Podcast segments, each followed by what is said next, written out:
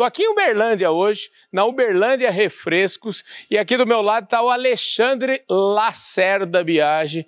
Eu gosto de falar o nome dele completo, todo mundo fala Alexandre Biagi, mas eu gosto mesmo do o nome do meio, Alexandre Lacerda Biagi. O Lacerda é da mãe dele, que aliás recentemente nos deixou. Alexandre, muito obrigado pelo seu convite de receber a gente aqui hoje, viu? Carlão, só você mesmo para me tirar. Tava lá na porta do Praia Clube, tava chegando uma opção de moça bonita lá, uma opção de gente bonita.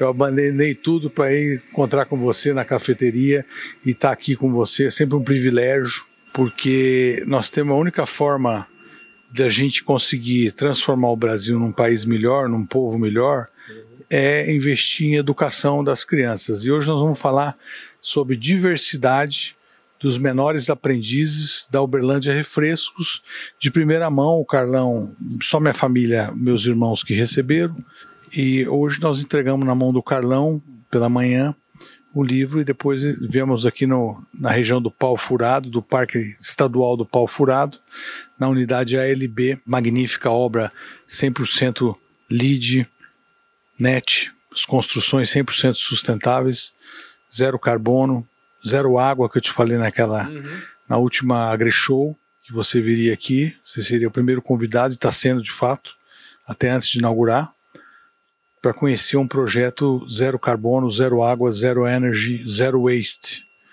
Tudo aqui é limpinho, tudo potável, com água potável em cima. Estamos em cima de um aquífero aqui e em cima de uma água, de uma fonte mineral. Olha, Alexandre, deixa eu te falar. Você está mostrando aqui esse livro maravilhoso. O livro fala sobre diversidade. Esse livro foi escrito a muitas mãos. Nós vamos falar sobre isso. Mas antes de falar sobre isso, eu queria saber o seguinte: quantos anos você está aqui em Uberlândia? Eu, eu falo assim, para não perguntar o seguinte: você nasceu, você nasceu em Ribeirão Preto, em São Paulo? De onde? Me fala um pouquinho disso. Eu nasci em Ribeirão Preto, dia 4 de 11 de 58, meia-noite e 15, e adotei Uberlândia. Foi uma ideia muito interessante que eu demorei muitos, muitas décadas para me adaptar em Uberlândia, mas faz, sabe lá, eu trinta e tantos anos, 40 anos que eu estou aqui em Uberlândia, quase 40 anos. Desde os anos 80, do meados dos anos 80, né? E início dos. Vim aqui, vim de mudança mesmo em 86, né? Agora vem cá, você que adotou Uberlândia, Uberlândia que te adotou, como é que é essa história? Você tem umas histórias muito interessantes aí. Você foi bem apadrinhado aqui em Uberlândia, né? Na verdade, Uberlândia que me adotou, né? São essas pessoas maravilhosas, esses empreendedores, uma cidade de visionários, né? Você pega a quantidade de fintechs que tem em Uberlândia, quantidade de empresas que foram compradas por grandes bancos ou por grandes empresas do varejo ou do atacado, né? O centro distribuidor atacadista muito importante, né? Eu acho que eu fui adotado por Uberlândia, com certeza. Sou um paulista de coração mineiro, né? Na verdade, eu gosto mais de Minas que muita gente que nasceu aqui em Minas, né? E você tem umas histórias, você conheceu um homem muito importante que foi governador de Minas, você teve uma convivência muito, muito interessante, muito construtiva com ele, né? Sem dúvida. O senhor Rondon Pacheco foi um amor, um amor de pessoa, né? Um político 100% correto, né? E um dia eu vim aqui mostrar essas regiões para ele e depois que a gente já tinha comprado, depois de 15 anos que a gente ficou tentando comprar essa região aqui para fazer essa magnífica obra, essa obra aqui icônica, né? Uma obra única, né? Uhum. 100% sustentável em todos os sentidos, né? E o senhor Rondon ficou muito feliz, né? Depois eu fui falar para ele que eu tinha muita vontade de adotar o Parque do, do Pau Furado, né, para ajudar na ecologia, na preservação ambiental, porque para mim o, o, simbolismo do terceiro mundo é te mostrar aquilo que eu te mostrei, aquele tanto de descarte uhum. de lixo urbano que as pessoas descartam na lateral da rodovia, né, Carlão? Isso te incomoda, mas eu senti que você ficou incomodado. Então a gente fica fazendo esse trabalho de formiguinha, de conscientizar as pessoas, não jogar lixo. Quando eu vim aqui, cheguei em Uberlândia, as pessoas brigavam muito comigo, porque eu parava para falar com as madames que água potável, não podia ligar mangueira para usar água potável para lavar calçada, né? Isso há quantas décadas atrás, nos anos, começo dos anos 80, né? Então a gente fica preocupado assim com os bem. Então a gente tem uma preservação. Você vê que a gente guarda todas as águas aqui, recicla todas as águas, né? Temos aqui reservatórios enormes de água, guardando água de chuva, água de cinzas, águas vermelhas, águas de reuso, reusamos não sei quantas vezes. toda água de jardim, toda água de lavação são águas de reuso, né? Então, uh, você viu, vou te levar depois nos toaletes, são 100% assépticos, uh, não usa mais água, a gente já não usa mais águas, nem nas bacias, nem nos, nos mictórios, né? Então, eu acho que a gente está tentando uh, produzir, gerar o menos o mínimo de impacto possível até 2030, num mês espetacular, a sua vinda aqui, Carlão, uhum. porque é a abertura das grandes feiras nacionais, né? O Carlão deve estar indo para Rio Verde, para a abertura lá de Rio Verde, né? Agora abre Jataí, Rio Verde, eh, na sequência AgriShow, na sequência a Expo Zebu, na nossa grande sede, na nossa grande capital mundial do Zebu, né? A Expo Zebu, lá na BCZ, que eu fico muito feliz quantos compromissos que a gente tem que se encontrar nas próximas horas, né, Carlão? Metano, né? A pecuária gera muito metano e a gente tem que ficar fazendo esse trabalho de formiguinha aqui, um trabalho educativo, né? Então nós vamos montar esse negócio aqui, essa unidade que com muito mais foco em educação, inclusão digital e trazer os menores aprendizes. Eu via meu pai lutando com o Senai, depois com a escolinha dos menores aprendizes lá da escolinha Zanini, lá em Sertãozinho. Isso eu pude absorver muito bem na primeira infância e nós criamos aqui um livro é, de Environmental Social Governance com foco específico em diversidade, que é a grande pauta do mundo globalizado. Eu estou muito feliz, Carlão, de te dar esse livro de primeira mão, porque é um livro que nós vamos doar para as bibliotecas, para as instituições, é, para as crianças, gratuitamente. A gente fez esses livros, são milhares de exemplares, que o enfoque é assim como eu recebi muito bullying na primeira infância, fui muito discriminado, muito taxado, muito perseguido, eu achei que tinha que fazer alguma coisa para as crianças, para proteger as crianças de que queiram ser da forma que elas são. É, citar aqui uma frase que tem aqui, uma frase do seu pai, é, o Maurílio Biagi, eu acredito muito na capacidade dos homens. A tarefa mais importante de uma empresa é formar pessoas. O administrador que espera encontrar homens feitos fracassará. Eles não existem. Muito interessante essa, essa reflexão dele, né? E aí, junto com isso, tem aqui uma frase da dona Edila Faria de Lacerda Biagi, a mãe aqui do nosso entrevistado de hoje, Alexandre. O que levamos dessa vida? É uma pergunta. E ela mesma responde: só o bem que fazemos ao próximo. E é isso um pouco a tônica da, do livro que eu recebi aqui, autografado pelo, pelo Alexandre. Alexandre, fala um pouquinho dessa influência desses seus pais na sua, na sua vida. Ah, total, né? A minha mãe, que eu convivi mais, 63 anos, ponto 5, 63 anos e meio, né? Uhum. Minha mãe sofreu uma grande influência, me passou coisas muito boas, né? Só guardo lá só as coisas positivas, né? Vamos falar aqui só de coisas positivas, né? Que era fazer o bem, o cuidado que ela tinha com a religiosidade, né? Ela ia na missa todo dia às 6 horas da manhã, tinha um cuidado muito especial com os colaboradores dela, cuidado muito especial com as pessoas, estava sempre muito alegre, com toda a diversidade que ela enfrentou, de ter perdido muito jovem, ficado viúva muito jovem, né? Depois perdeu duas filhas numa situação muito trágica, perdi, perdeu Walter Becker, que foi um cara importante para nossa família, um cara muito importante, né? um pioneiro, um veterinário extraordinário. Então acho que ela foi uma heroína, uma guerreira, né? E né, chegar a praticamente 101 anos, né? Ela completaria no dia 11 de março. Ela morreu nas vésperas, né? Ela morreu no dia 19 de fevereiro. Eu acho que é, foi uma influência muito positiva, assim, no aspecto pensar no outro, pensar nas pessoas, pensar no, nos colaboradores, né? Nós fizemos aqui, cara, eu queria te mostrar, nós distribuímos esse mês de março, que foi o melhor mês de venda da história pós-pandemia e antes da pandemia, nós distribuímos o maior PLR da história da empresa. Né? Todas as pessoas da empresa, desde a, ajudante contínuo, desde, uma, desde a faxineira ao fundador da empresa. Homenagear aqui também, não poderia deixar de homenagear, não só as pessoas que foram formadas por nós, mas as pessoas que estão conosco, né? o time da empresa, o superintendente da empresa, o corpo diretivo da empresa, as gerências departamentais, os líderes, nossos motoristas, nossos ajudantes, a nossas pessoas do mais simples colaborador, né? Essa visão que eles têm de apagar a luz, falar, ô, oh, senhor Alexandre, meu salário está rendendo muito mais, porque agora eu apago a luz, economizo água para burro. Então, a gente passar esse DNA da empresa para as pessoas é muito importante, né? O dia melhor data para eles comprarem, a gente fica dando aula de matemática financeira, de gestão de custo, nós temos uma empresa com gestão com foco em, em performance, né? foco em gestão de custo. E isso ajuda muito o colaborador a educar, a gente espera que ele eduque os filhos, né? Porque hoje as crianças, elas não saem de casa, Carlão. Até o Carlão falou que não teve filho, que ele fala que é muito fácil criticar o filho dos outros ou criticar quem quer que seja. É, mas realmente hoje as crianças elas é, são investidores, né? Eles são meros herdeiros, né? Eles trabalhar nem pensar. Eu trouxe meu filho aqui outro dia que trabalha na Amazon, achando que ele fosse se interessar. Ele falou: "Não, pai, eu tenho que trabalhar num hub lá em Luxemburgo".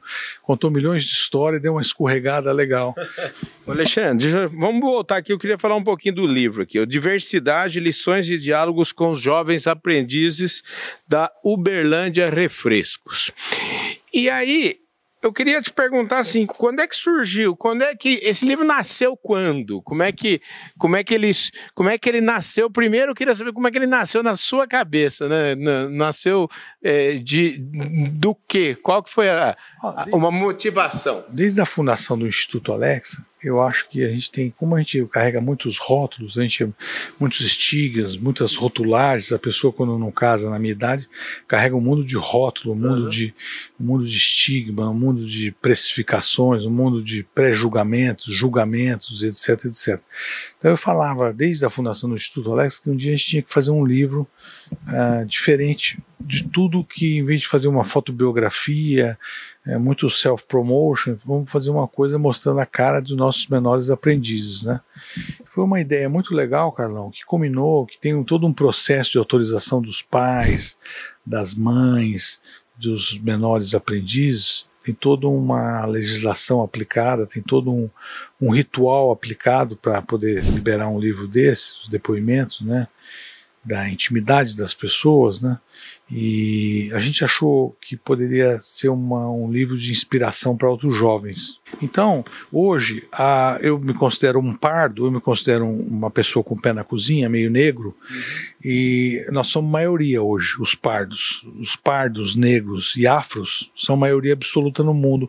Isso eu tinha estudado, Carlão, no, muitos nos anos 80, que seriam maioria absoluta no século 21 lá na Rosa Cruz Internacional, que tem uma sede em Patos de Minas, que é uma cidade que eu quero te levar, no Alto Paranaíba, que tem um promissor e extenso progresso uh, social focado, com foco na produção do agronegócio brasileiro. Uma cidade muito importante, uma região muito importante. Então foi escutando essas palestras, né, que a gente tinha que tentar dar um subsídio, né? Por que falar sobre diversidade? Que é um esforço para a escrita do livro. Foi, foi, o foco foi isso daqui, Carlão. Foi o que eu escrevi, o que está escrito na dedicatória. Uhum. Né? Queria ler a dedicatória para o Carlão, né? ao, amigo, ao amigo Carlão, a pauta ESG, Environmental Social Governance, o novo guia da sociedade aberta mundial. Nossa ideia foi contribuir para uma sociedade de muito amor ao outro, ao próximo, olhar ao próximo. Dedico essa obra ao, às, pessoas, às próximas gerações, na íntegra. Obra de arte. Esse livro foi feito por muitas e muitas, muitas mãos, dezenas ou milhares de mãos. Amados menores aprendizes da URLA, da Alexa, da Lebisa, da área, os uh, PC, PCDs também, que a gente ama tanto, que a gente tem tanto carinho na empresa, né? Nós temos pessoas surdas e mudas, nós temos pessoas todo, com todo tipo de deficiência que você possa imaginar, Carlão, e a gente tem muito carinho por elas, e eles são muito fiéis à empresa, são verdadeiros embaixadores que nós temos dentro da empresa, são pessoas muito fiéis à empresa, com um culto à empresa, um culto, são verdadeiros embaixadores realmente da empresa. Alexandre, vamos falar um pouquinho da Uberlândia Refrescos, né? Você está me falando, Uberlândia Refresco, ela foi Você que foi, foi fundada em 87. Ela, ela passa a ser Uberlândia Refresco em 87. E a gente fez essa transformação de uma das empresas uh, mais high-techs, mais sustentáveis mais amadas do sistema Coca-Cola e do consumidor, porque a gente vai no ponto de venda, a gente encontra com o consumidor e fala: obrigado por você tomar a Coca-Cola de Uberlândia. Por isso que ela é a melhor Coca-Cola produzida no Brasil, de qualidade, inclusive em qualidade, por longas, longos e longos anos, pelo amor ao próximo, amor ao cliente e o foco no cliente, o foco no PDV, né? Você vê que eu estava lá na padaria com você e estava trabalhando, estava com crachá. Eu acordo e ponho um crachá, né? Eu esqueci que era domingo. Eu esqueci que era domingo. Nós estávamos lá na padaria é, tentando mudar a primeira posição. Tinha uma geladeira lá e a gente vai mudar ela o mais rápido possível, essa posição, essa geladeira. Cara. Então é amor aos mínimos detalhes, ter amor ao mínimo detalhe, né? Por exemplo, você vê aqui, nós temos agora que fazer uma. A gente tem que trabalhar, como a gente trabalha com o IBAMA, com o IEF, com a Polícia Florestal, com todos os órgãos do meio ambiente, a gente não pode, a gente vai ter que fazer, nós quando construímos aqui, nós entramos no habitat das, dos pássaros, da fauna e da flora. Então nós tivemos que estudar, trazer um estudioso aqui sobre Siriema, porque elas viu, elas viu a fotografia delas no vidro, elas vinham e se suicidavam no vidro, ficavam batendo no vidro até morrer. Então nós tivemos que aprender sobre Siriema, sobre os pássaros, agora estamos aprendendo sobre os pombos, tanto selvagem como os outros pombos, né? Que esse mais complicado, de uma forma que ele não agrida aos nossos produtos, que ele não agrida a nossa integridade e que a gente não agrida a eles. A gente vive em paz, né? E vem cá, quando que o da Uberlândia Refresco para o Instituto Alexa, o que, que é o Instituto Alexa?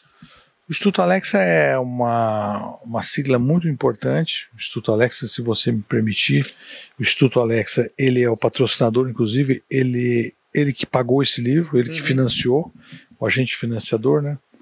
O Instituto Alexa, é, ele foi fundado em 2009, 2008, mas ele foi regulamentado a partir de 2010, né?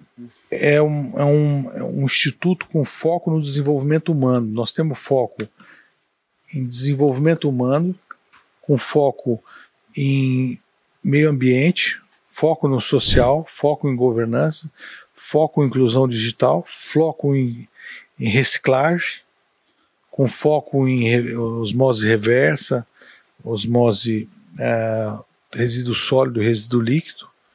E nós temos um compromisso, um protocolo com a companhia a nível global, uhum. TCC, The Coca-Cola Company, que esse mês completa 80 anos. O foco é acabar e dirimir todo e qualquer impacto ambiental que nossos produtos, nossas embalagens, embalagem deve gerar mais ou menos uh, 118, 128 bilhões de embalagens plásticas. E a ideia é trabalhar os retornáveis, retornabilidade, trabalhar o produto plástico retornável, o heavy pet, e ter 100% de compostagem, tanto dos resíduos sólidos, dos resíduos líquidos.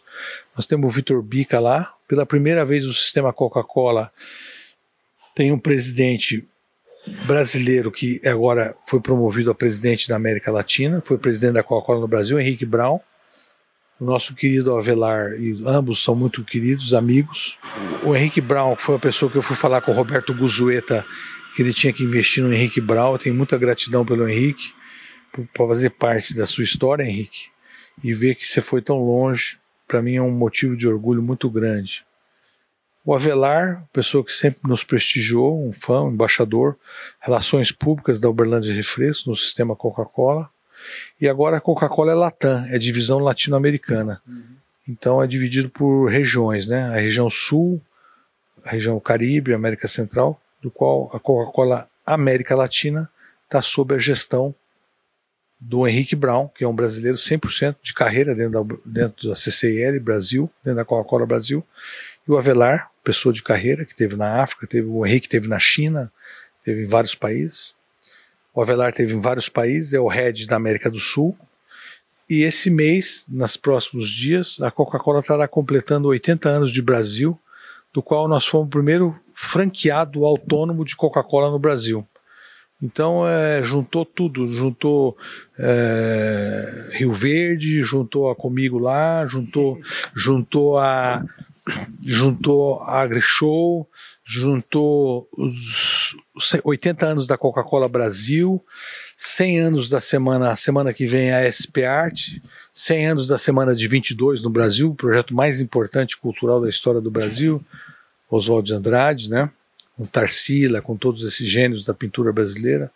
O Brasil produziu grandes artistas brasileiros. Hoje na arte contemporânea o Brasil é craque.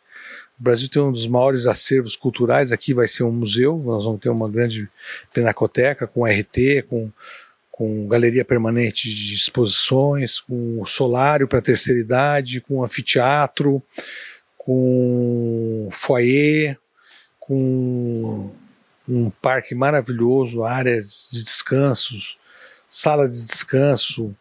E eu estou muito animado, Carlão, de poder ver que a gente está transformando, ajudando pessoas, contribuindo para que o mundo possa ser muito melhor do que ele é hoje. Eu acredito muito nisso. Aqui no telhado nós temos uma indústria fotovoltaica com mais ou menos 1.800 placas de energia fotovoltaica, 100% mantido aqui por tudo, guardamos todas as águas aqui, águas de xixi, águas de, de tudo que você sonhar, desde água de lavação de qualquer coisa, qualquer água usada em qualquer toalete, qualquer banho, nós guardamos tudo, água de chuva, água de cinzas, águas vermelhas, toda e qualquer água, a ideia é, é guardar água. Isso aqui é, vamos dizer, vocês estão pondo a mão na massa. E aqui a gente está na moda agora falar em sustentabilidade, mas aqui efetivamente vocês estão com a mão na massa fazendo a coisa acontecer. É, a telha zipada, você vê, nós começamos a construir no auge da crise, na, na primeira HN1, nós uhum. começamos a construir isso aqui, depois veio a, o Covid, a primeira pandemia, a segunda, a terceira, nem sei qual mais que nós estamos, e hoje nós estamos pela primeira vez fazendo uma matéria tete a tete sem máscara, né? Um passo muito histórico, né? E Carlão, eu queria pedir a paz do mundo, eu queria convocar todos os brasileiros para pôr juízo na cabeça do Putin e que nós temos que mudar esse cenário o brasileiro não tem poder aquisitivo para pagar um litro de combustível fóssil a 10 reais o litro. É, eu já desde 2018, final de 2018, não frequento posto, que eu só uso carro EV, uhum. 100% elétrico, né? apesar de ser filho do grande propulsor, do grande criador, do grande mentor do Proálcool, do primeiro Proálcool, né?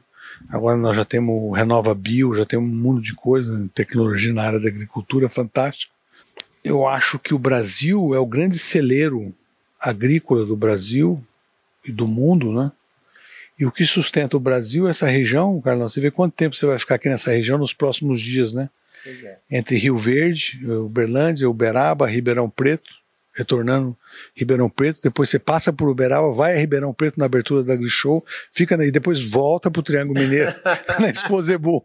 Então isso que é amor ao Triângulo você Mineiro. Sabe né? que o Triângulo Mineiro foi um dos lugares que eu mais vim na minha vida até hoje. Viu? Com certeza, Uberaba foi, você, todo mundo te ama em Uberaba, você é muito querido em Uberaba, você faz parte da história de Uberaba e da Exposebu, da BCZ, o Rivaldo, eu estou torcendo para que seja muito exitosa Vamos lá no dia 29, na abertura oficial, né, Carlão?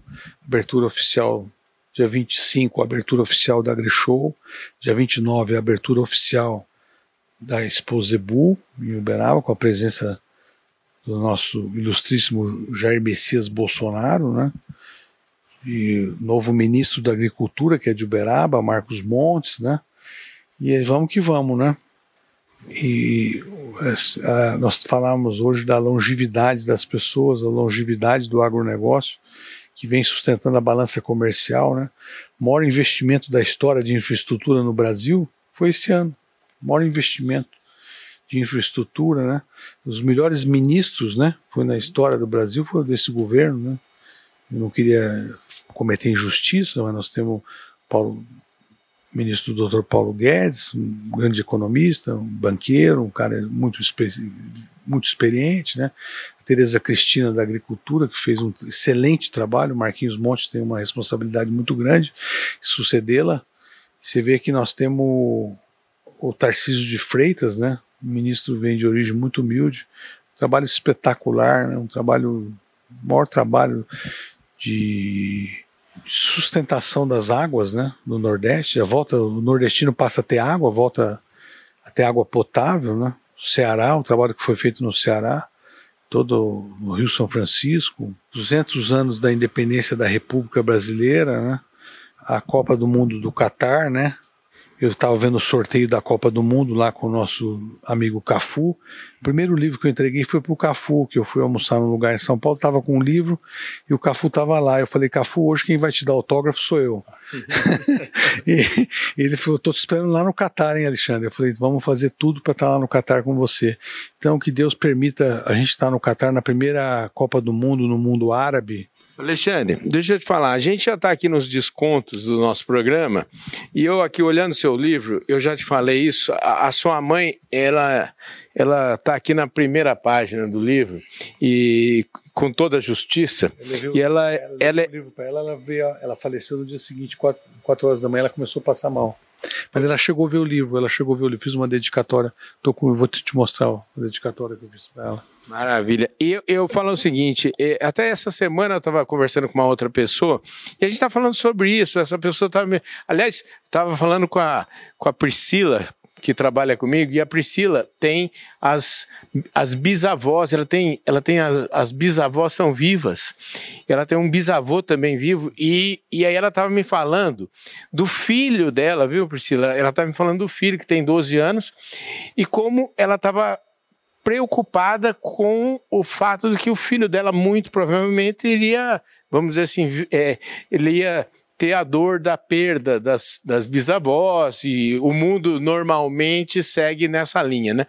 E aí eu estava invertendo um pouquinho, tentando conven convencê-la, não, e falando que eu acho que assim o preço que nós pagamos por conviver muito tempo com os nossos com, uma, com a mãe, com os bisavós, por exemplo, o preço que o menino vai pagar é justamente esse. Ele teve o privilégio, ele teve o privilégio de conviver muito tempo. E você teve o privilégio de conviver com a sua mãe durante 63 anos e meio, né? E eu queria então que você falasse, para a gente encerrar esse tema aqui, eu queria que você falasse dessa, dessa importância que ela teve na sua vida, a importância que os pais e especialmente que a mãe tem na nossa vida.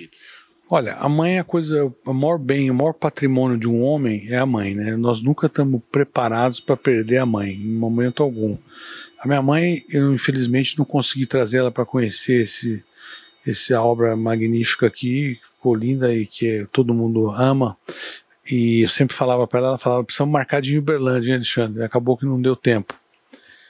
Mas a minha mãe, ela é o grande significado de eu estar aqui em Uberlândia, né? Foi uma pessoa que veio comigo aqui, uma pessoa que me incentivou, me estimulou, me apoiou e foi na companhia e disse para a companhia que todos tinham que ter os mesmos direitos, né? Direitos igualitários, que ela não podia abrir mão de me dar essa oportunidade. E graças a Deus, onde quer que ela esteja, mãe, espero que a senhora esteja muito orgulhosa do trabalho que nós estamos fazendo aqui.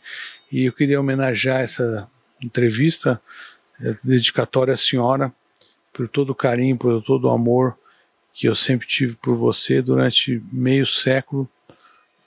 Todos os fins de semana onde eu estava, eu queria estar com você. Nunca abandonei e cuidei dela e a hora que ela deu o último respiro eu estava do lado dela. Então eu acho que eu fui, como diz o Luiz Alberto, meu amigo aqui de Uberlândia, uhum. falou, Alexandre, eu vi quantas vezes eu te convidei para fazer alguma coisa e você cancelou comigo para ir ficar o fim de semana com a sua mãe. Então isso é uma verdade pura, Luiz. Eu agradeço e eu avisei meus irmãos porque ela é tão forte, você acredita? Quatro vezes eu tinha a impressão de que ela, a doutora anunciava que ela tinha falecido e ela voltava. Aí na quarta vez pifou o coração por questão circulatória. Mas se ela não tivesse pego Covid, Carlão, talvez ela tivesse aqui conosco hoje. Porque é uma pessoa muito forte, muita fé, muita determinação, um amor ao próximo que é o que o mundo está precisando de amor, e olhar um amor muito grande ao próximo. Então eu queria dedicar, mamãe Edla, essa homenagem dessa matéria a você, esse centro, essa unidade ALB, que na rigor deveria ter seu nome. Mas vão ter várias ruas e várias alamedas, tudo que tiver aqui dentro, pode ter certeza que vai ser, vai ser sempre lembrado e vai ter seu nome. Você é eterna, dívida eterna de gratidão e amor por você. Gente do céu, muita emoção aqui nesse Domingão do Carlão. Queria é, agradecer demais a audiência de todos vocês. Eu falei hoje com o Alexandre Lacerda Biagi, aqui direto de Uberlândia, da Uberlândia Refrescos, aqui num, numa construção maravilhosa. Enfim, falamos sobre tudo, falamos sobre tudo de gente. E Alexandre, obrigado. Obrigado você, Carlão. E vamos continuar investindo no desenvolvimento humano, envolvido na inclusão social e no abismo social. Vamos cuidar desse abismo social que tem o mundo. Que baita Fala Carlão especial desse sábado, né, gente? Muito bom ver esse brilho nos olhos do Alexandre. O Alexandre é um cara muito especial. Alexandre, muito obrigado pela prosa, muito obrigado também a todos vocês pela audiência. É isso aí, gente. Um forte abraço para todos vocês e eu espero vocês acompanhando os, toda a nossa programação ao longo das, dos próximos dias, ao longo das próximas semanas. Valeu, gente. Fui!